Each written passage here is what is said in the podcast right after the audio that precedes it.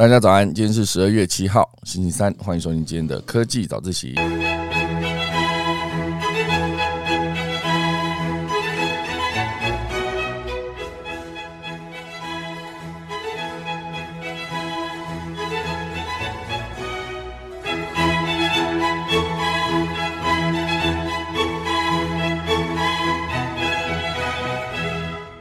好的，今天可以早一起来跟大家分享。第一大段呢，会是台积电美国厂即将生产这个四纳米的晶片，哦，据说呢是为了供应给苹果使用，哦，所以接下来台积电的美国厂就会生产这个四纳米的晶片了。第二大段呢，会跟大家聊到就是二零二二年的代表色，哦，就是杨红万岁，哦，我觉得这个名字非常酷，因为就是刚好迎迎这个疫情，现阶段呢算是一个。结束，好，结束的状态，好，所以这个杨红万岁，接下来也可以让大家聊一下，就是之前的二零二一、二零二零还有二零一九等等年度的这个代表色，来跟大家分享。第三大段呢，会是一个有线电视大战，好，现阶段是一个和解落幕的状态，主要讲的就是这个凯擘，哦，富邦旗下的凯擘跟年代旗下的代理商嘉讯，哦。现阶段呢，就是因为说之前啊，之前有个电视大战，差一点搞到百万用户不能看，那最终呢是和解收局哦，算是蔡明忠跟这个练台生最终和解终局，所以等下我们钟声过后呢，就要开始进入今天的科技早自习喽。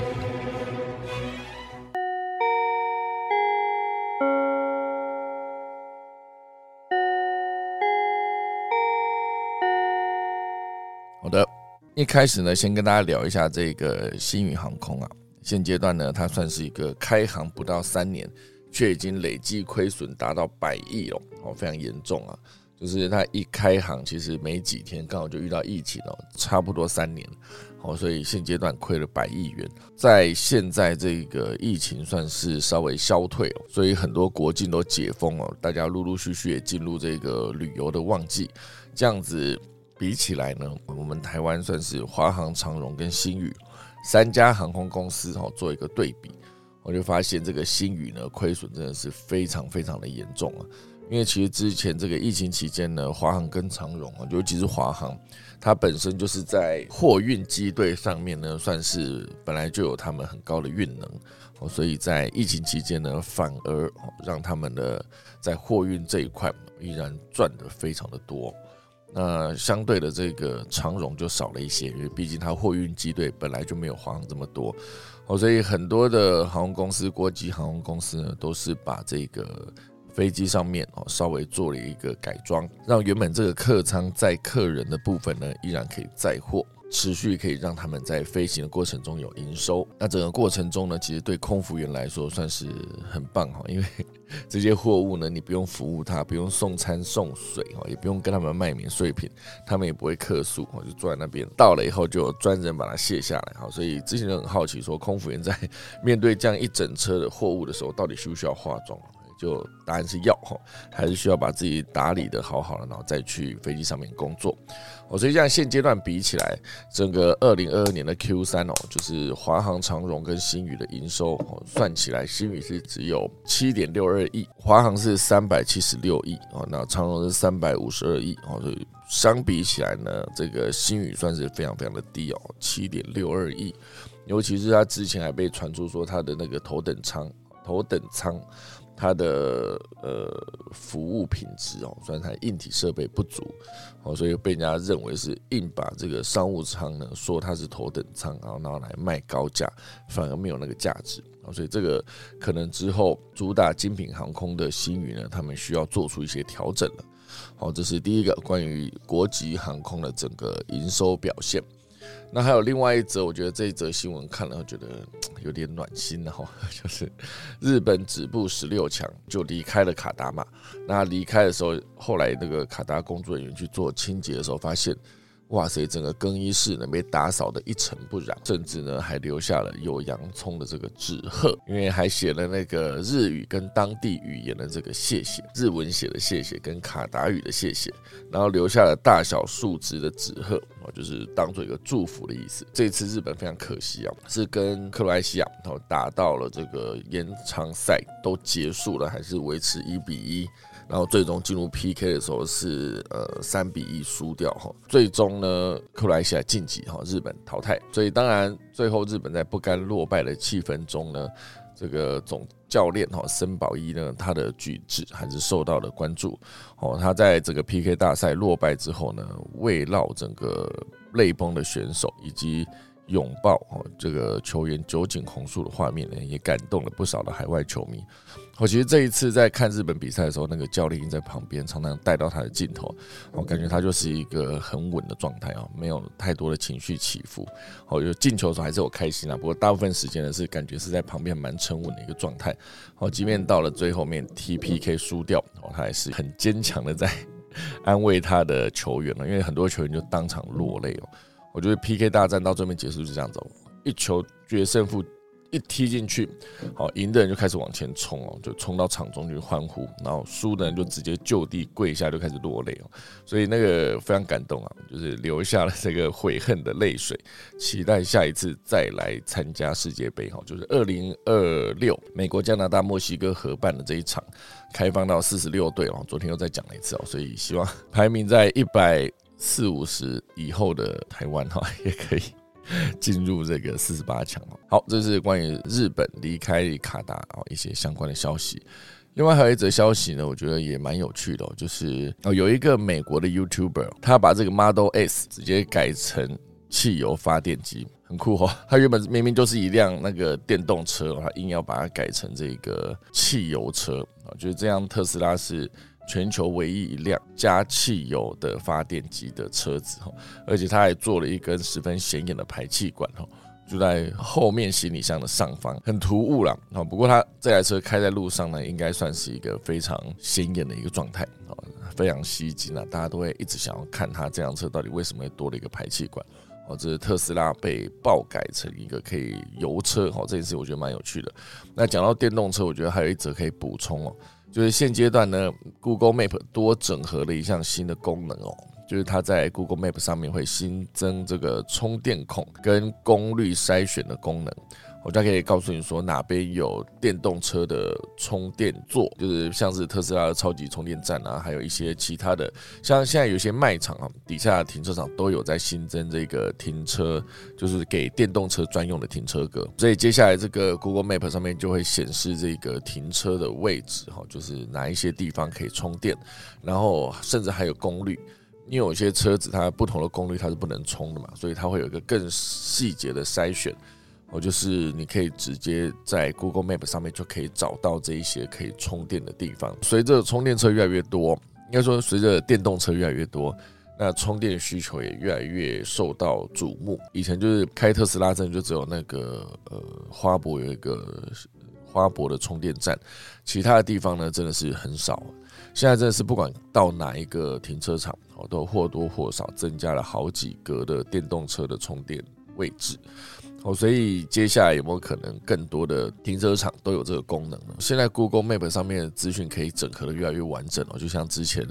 他在跟这个爱平网合作，然后最终呢算是把这个爱平网的所有的服务呢直接纳入他们的 Google Map 里面。好，所以你可以在 Google Map 上面看到一些店家的位置，好，可以直接。看到菜单可以直接打电话定位，甚至也可以直接看到观众啊，应该说消费者的评论哦。所以这整件事情呢，在 Google 在开始做这件事情之后呢，就是对爱平网来说就是一个非常大的挑战啊。最终现在爱平网也算是结束了营业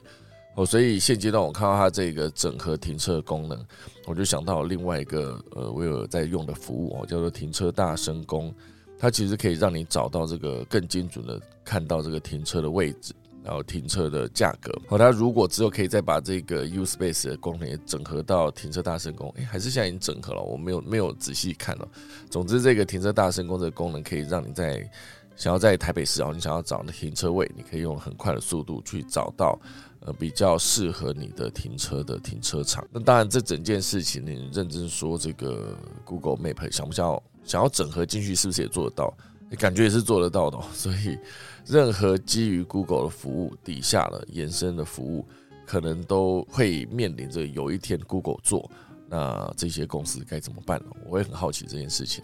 好，所以这当然就是之后的事了啊。至少现阶段，所有电动车的车主呢，你可以在 Google Map 上面找到你的停车场哪些地方有充电站，然后甚至还把功率也整合进去了，可以让你在更快的速度时间内去找到你想要停车的地方。那最后再带来一则，这个我觉得也是蛮有趣的。欧盟花了四十万美元哦，欧盟斥资四十万美元。在元宇宙呢办了一场长达二十四小时的这个海滩派对，作为全球门户计划的一环，四十万美元哦，大家想看四十万美元再乘以三十，好了，就算一千两百万台币，结果只有六个人参加，疑似哈只有六个人参加，甚至在派对开始后不到一小时呢，就五个人先行离开，那剩下的那一个人呢，就是一个记者，之前就是有一个参与派对的记者啊，还有表示这场派对根本就没有什么人在里面哦。就是花了一千两百万办了一个这个全球门户的一个计划，就是想要在元宇宙里面有一席之地。结果呢，被质疑说这一项成果令人沮丧，甚至丢脸甚至还有人把这个元宇宙这一场活动呢形容成这个数位垃圾哦，很严重哦，很严重，令人沮丧且丢脸哦，有点惨。我觉得这整个对欧盟来说算是。呃，原本他们计划是吸引这个十五岁到三十五岁习惯使用 TikTok 跟 IG 的这一群用户，但是呢，当他们把这个宣传手法从传统影片移到虚拟实境这个元宇宙的时候，发现哦，它的成果不彰。哦，对很多年轻人来说，他们不想要加入这个计划，就根本不想去玩。哦，所以这个对元宇宙的发展呢，算是 又增添了一笔失败的案例。是不是对发展上看起来是雪上加霜啊？尤其是佐克伯兹把那个 Facebook 改名叫做 Meta 之后，一路到现在，哦，他整个损失非常的惨重，或者包括他的 Reality 类损失了三百零七亿美元，然后元宇宙也面临许多用户跟投资人的批评跟嘲讽，哦，所以现在呢，欧盟的无人派对又成为一次意外。哦，所以对元宇宙的发展来说，我觉得真的还是还感觉有一大段路要走。好，那这个是今天前面跟大家分享的几则短的消息啊。现在正式进入今天第一大段，然后就是我们的应苹果要求，台积电的美国厂呢，接下来将生产这个四纳米的晶片喽。这是一个十二月初的一个新闻。就是根据外媒报道，接下来在苹果跟美国很多大客户的要求下，台积电呢预计二零二四年会启用生产这个美国的亚利桑那州的工厂，将会生产这个更为先进的四纳米晶片。预计呢，接下来会在美国总统拜登跟这个商务部长雷蒙多。就是出席凤凰城的亚利桑那州晶圆厂的上机典礼的时候，宣布该项计划。好，所以之前也有聊到这个，好像是昨天还是前天吧的，哎，是昨天吗？昨天是礼拜二嘛，应该是前天。就是早安新闻里面有聊到，美国总统拜登会出席这个上机典礼。那对很多关系人士指出，台积电也承诺会在亚利桑那州附近新建这个第二座的工厂，来生产更为先进的三纳米晶片。好，所以持续的把这一些很先进的制成的产品移到美国啊，之前当然就很多人会会担心说，会不会我们的整个的机密外泄等等，或是只有台湾的，假设这个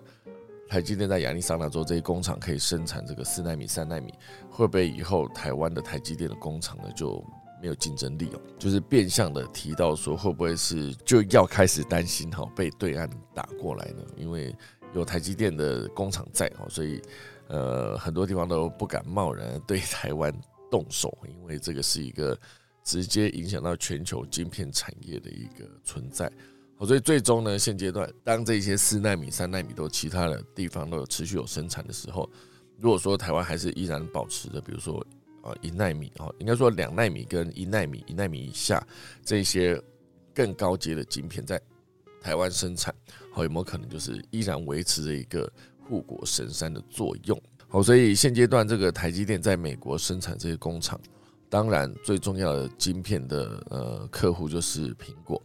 当这个苹果哦，就是说之后有可能是月产能两万片哦，他们的一个晶片，所以要如何才能让苹果跟 NVIDIA 心安呢？因为毕竟接下来就是会生产给这些厂商使用。如果说很多人担心说，接下来这个台积电外移哦，对台湾会造成影响的时候，这个台积电内部其实有表示说。应该说算是算是一个业界的资深分析师，就表示之后亚利桑那厂呢每个月才两万片，然后所以不用担心说是会把一个所谓台湾搬出去哦，没有这种困扰。对于企业来说，甚至对台积电的角度来看，这个海外设厂的好处呢，不外乎就是四个字，就是满足客户。因为之前历经了这个疫情的考验哦，甚至乌俄战争的冲突，一路到现在。很多的供应链呢都被打得柔肠柔柔柔肠寸断。我现在念日跟了啊，吃跟吃哈都非常的谨慎哈，就发现谨慎过了头，一念就念错。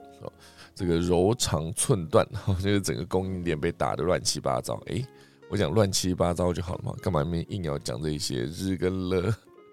非常难念哦。好。好，所以当供应链呢被打得乱七八糟的现在，哦，很多的呃服务，甚至很多的产品都在思考说要缩短这个供应链，并且呢要降低断链的风险。哦，缩短供应链就代表说，以前台积电在台湾生产，哦，那把那个晶片送到美国去，那接下来呢就是直接在美国生产啊，直接在美国就可以用陆地运输直接送到苹果的工厂去，然后。让他们可以直接在美国也可以生产组装这些 iPhone。虽然哦，这个四纳米跟接下来有可能会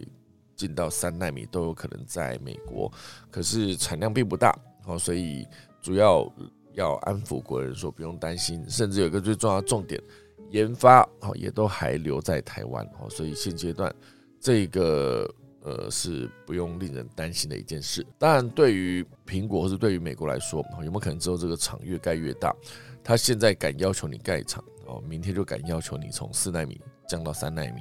那明天从四纳米降到三纳米，有可能下礼拜哈就直接要求你，你现在开始做两纳米跟一纳米哈，有没有可能？因为毕竟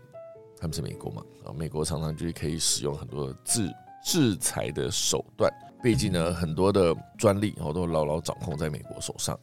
好，所以之前他们对于比如说光刻机艾斯摩，艾斯摩里面有没有使用到美国的专利呢？那似乎也是有，所以不不然他有没有什么可能就是？直接就是把大陆的爱斯摩想要撤就撤掉，这个部分呢，其实还是一个国际的，因为讲到强国大国之间哦，还是可以有一些他们的话语权存在。这就是这个台积电接下来会在美国生产这个四纳米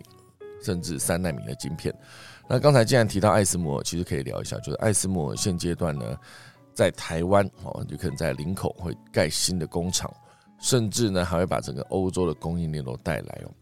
那到底为什么艾斯摩有机会在这个寒冬中加码呢？或者到底底气在哪里？算是一个连两日分别宣布在韩国跟台湾都大举的投资，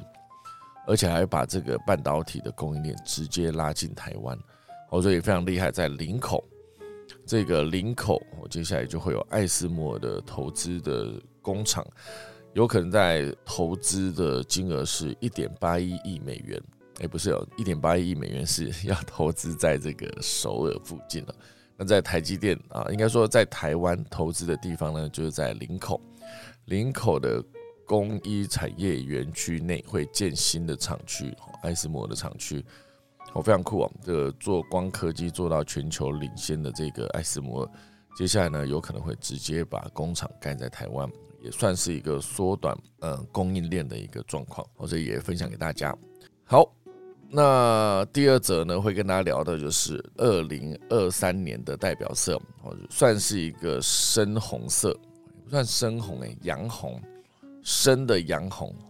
这个洋红呢，它是有一个名字的，哦，就是洋红万岁，因为前面有个 Viva 嘛，好，给大家听一下它的念法是这个样子的哦，Viva Magenta，哦对，Viva Magenta，它是一个我觉得蛮好看的一个颜色诶。哦，尤其是它在整个显示图的上面哦，放了很多，这是木纹吗？看起来不太像哈。总之呢，这个这个洋红色也不能说它是深红色，我觉得非常红哈。这个颜色呢，给冰冷的季节来了一剂强心针哈。所以我觉得这个代表算是二零二三年可以红红火火，大家各地呢就是疫情解封在即啊。其实也算是已经开始解封了，很多的地方其实你是不用担心说落地还要那么隔离。我觉得现在再回头想一想，之前落地要隔离两个礼拜这件事情，真的会觉得很夸张哈。就 是你到任何一个地方，就是先耗掉两个礼拜，两个礼拜在哪里没有？就在饭店里面，然后吃穿都在饭店里面，也不能离开。解封之后，就是落地可以直接出去玩哦。对很多人来说，落地直接出去玩。这个二零一九年、二零二零年之前呢，能够轻轻松松完成的这个梦想，在过去的三年呢，都不是，不是这么一回事。接下来这个红红火火这件事情呢，就有可能可以应用到各行各业之中，成为这个年度的流行色。好，所以我觉得算是一个非常规时代的非常规的红色。那这一个算是疼痛的红色家族。它的灵感呢是来自于来自一个这个胭脂虫哦，这个小昆虫胭脂虫。那在色轮上面介于红色跟粉红色之间呢，是天然染料，算是世界上已知最浓烈、最明亮的染料之一哦。这个红色很好看。根据这个疼痛的介绍呢，这种令人振奋的色调。能够唤起大自然的力量，激发我们的精神哦，帮助我们建立内在的力量哦，算是一个全新、充满活力、值得庆祝的颜色哦。所以接下来办活动，大家可以考虑一下这个颜色哈。整个二零二三年都非常适合，甚至呢，很多的呃服装的新品哦，可能在明年的秋冬就是可以用这种洋红万岁这种颜色来当做主要的视觉设计。哦，甚至我应该可以把它放在我的老屋翻新里面。虽然我老屋翻新算是一个橘色，哦，那个橘色其实亮橘色也是带来活力明亮的感觉。哦，所以总之呢，现阶段虽然这个疫情还在继续，哈，各个地方还是有一些未被扑灭的呃这些 火源，哦，这种感觉。但是这个颜色背后，哦，表明越来越多人希望可以重新站稳脚跟，通过颜色来重新和这个世界联系。塑造出整个二零二三年的态度、观点跟信心，蛮好看的哦。所以接下来有几个算是从呃这边列出了一个表，二零一零年开始，哈，这是一个二零一零年算是有点像是蒂芙尼蓝了。然后再接下来一路到后来的，我印象比较深刻是，哎，为什么有一年不是那个黄色？哦，二零一四年我以为是个黄色，应该说二零一六年哦，印象最深。最深刻哦，就是那个石英粉跟那个宁静蓝。二零一六年出了两个颜色哦，就那个粉色加蓝色。二零一七年是呃，好像是草绿。二零一八年是一个紫色，一九年就是一个浅橘色。我记得二二零一九年的时候，那时候我在做我们公司的这个呃 sales kit 的时候，我就是把这个橘色加入我们的 sales kit 里面哦，哎，就哎蛮有趣的，符合当年的颜色。那二零二零年是个蓝色，二零二一年印象深刻，那个黄色是我用在那个 Clubhouse 的头像的那个蓝色。我有一大段，哎，不是蓝色，黄色哈。我有一大段时间都是用那个黄色底来当做那个底色，就是做我的那个头像的颜色。那当年当时同年还有一个灰色，然后到二零二二年呢，算是一个长春花蓝。对，二零二二年就是就是今年了哈，还现在毕竟还没有二零二三嘛。今年长春花蓝这个颜色，哦，算是一个介于蓝色跟紫色中间了。哦，这个长春花蓝，嗯，我是对于这个长春花蓝没有什么感觉了，看起来就是哦，这个紫色这种感觉哈。所以对于像之前二零一九年的珊瑚橘，哦，想起来二零一九年珊瑚橘哦，那时候我做 sales kit 的时候用了那个橘色。那那个二零二一的那个黄哦，我有点忘记叫什么黄了。总之呢，我之前是很喜欢那个黄色，坐在我的头像里面。大家如果有对我认识的人早一点时候，因为毕竟现在头像都是用金牛座的那个夏季制服的颜色。哇，金牛座夏季制服也算是去年二零二一年的七月设计的吧，七八月设计了。然后那时候雅克斯做头像做到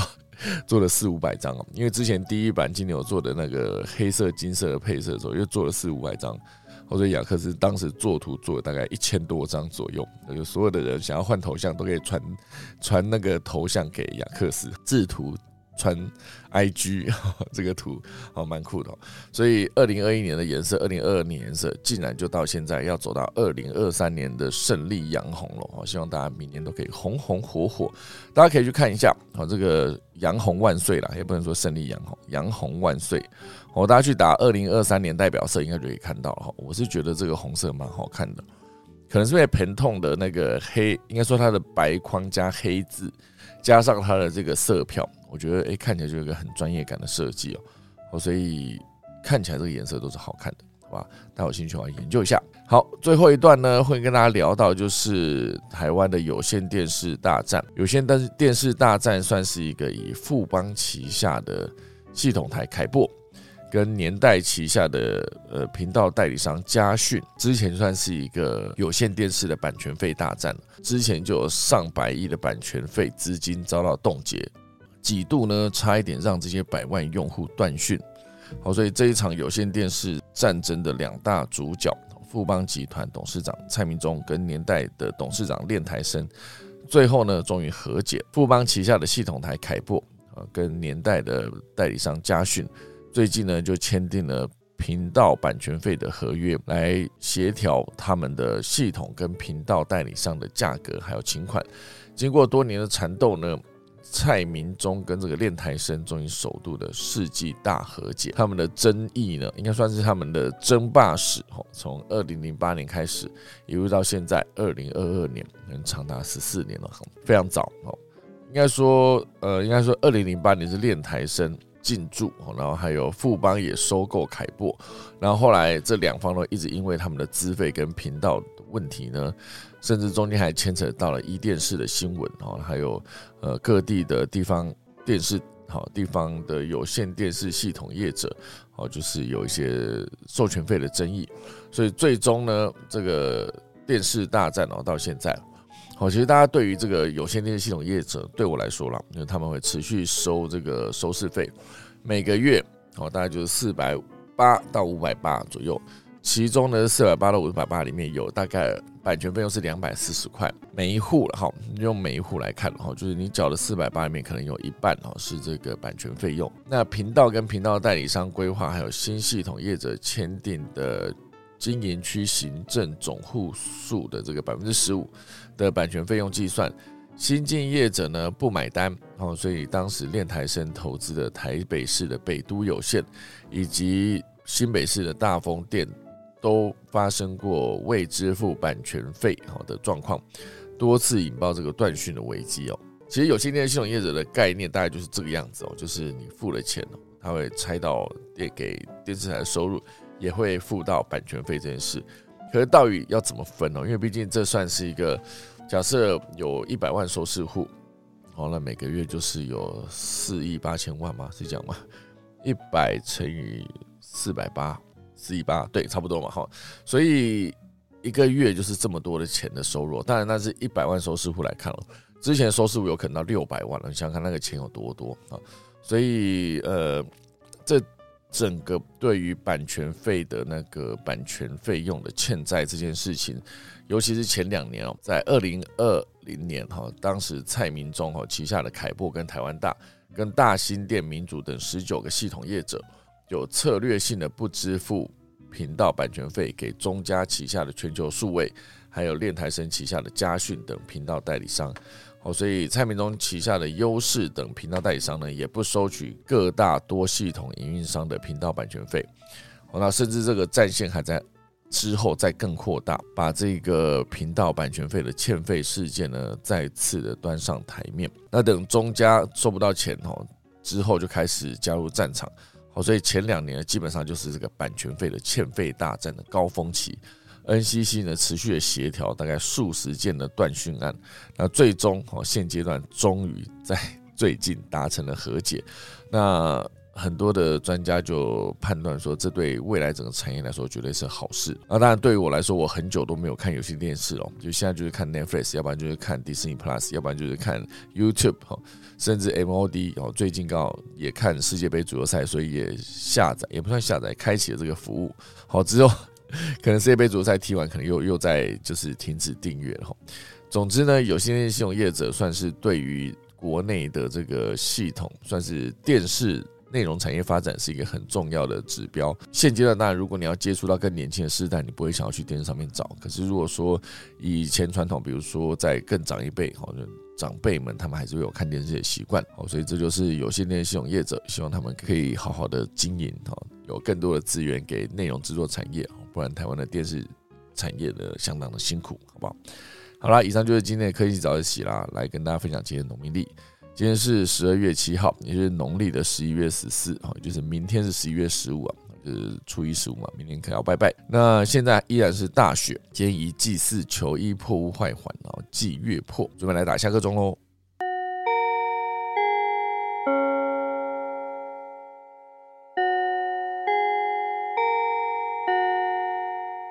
好，我来看一下今天的 Rain 圈没有聊什么呢？吼，早安啊！如何才能听到坚果声呢？吃坚果的声音。好，奇优问说，为什么 Clubhouse 上面有些集数可以听，有些没有？有时候没办法一早跟听，找不到重播数，但是 Podcast 又不会当天马上更新。有，我们现在 Podcast 基本上都是当天更新的。那我们之前有一段时间，我们的呃 Replay 是关闭的。哦，希望大家多多来听 Podcast 嘛。后来我大概自己想开了，我觉得 大家想听 podcast 还是会去听的。那想要听那个聊天的，可能还是会来点这个 replay。好，所以大家有空的话可以来听一下 replay。好，要如果要听 replay 的时候，记得多多帮我就是支持一下那个叫 podcast，好吧？大家可以去看一下，多一点点击。那摩洛哥的守门员守住 PK 的两球，哦，真的精彩哈！算是刚收到一个资讯，就是。这个西班牙赛前狂练这个 PK PK 赛的那个练习，就最后面呢都没进哈。之前是练习了一千球十二码，结果都没进哦，蛮惨的。这个是关于昨天的球赛，还有西班牙翻掉，没错，好的，原来奇优说好，原来如此，非常感谢哈。那西班牙超打的超级顺啊，不是啊，葡萄牙打的超级顺哦，年轻的球员踢得好，帽子戏法。好吧，感谢鹅蟹宝回答。有时来不及开房，所以设定好的房间会消失不见啊。对，来不及开房，所以需要重新开间。打标题的时候就没有 replay 啊，所以没有的听啊。如果没赶上，就只要期待我有更新 podcast 好不好？大不了这样。对，还有老屋翻新的频道，大家有兴趣的话可以看一下老屋翻新哦。因为我们的频道目前为止更新了两集哦，目前还在广邀所有的订阅户，就是希望大家有空可以多多来订阅哦。就是我们的老屋翻新的频道。里面会有非常多的关于新知、新科讯，哎，新资讯、新知识跟新资讯，哈，新科技，哈，都在这上面，好不好？大家有兴趣的话，多多来支持一下。那我们的内容呢，就是会从新这个角度出发，毕竟我自己还有一部分是关于四十岁以上啊，我现在四十几岁嘛，四十几岁呢会有一些问题啊，就是你的。体力会变差，有没有？当然有在运动的是没有这个问题啊。有些掉头发哈，眼睛看不清楚，都在四十几岁以后会复发现，慢慢的浮现哦。所以大家年轻人哦，可以看一下四十几岁的人在想什么啊，有哪些悔恨，大家就尽可能的不要再重复同样的错误，好吧？好啦，那就感谢大家收听啊，我的老屋翻新。我的标题写二零二二是不是？哦，哎，对耶，是二零二三呢，可恶啊，标题打错。我刚刚真的是想着二零二三，然后打了二零二二这四个字。你不觉得每一年到了那个说明年的二零二三年的一月，尤其是一月的第一个礼拜，你在打日期的时候会很不自觉打成二零二二年的一月，哈，就整个差一年，错了哈。好，所以我竟然写成二零二二年的年度代表色，可恶！我是二零二三，哦，至少赶快改在我的 replay 里面，哈。啊，replay 没办法改，我说赶快改在我的那个录音档哈，到时候我的 package 就不会错。好啦，今天就谢谢大家收听啦，那我们就再来打一次下课钟喽。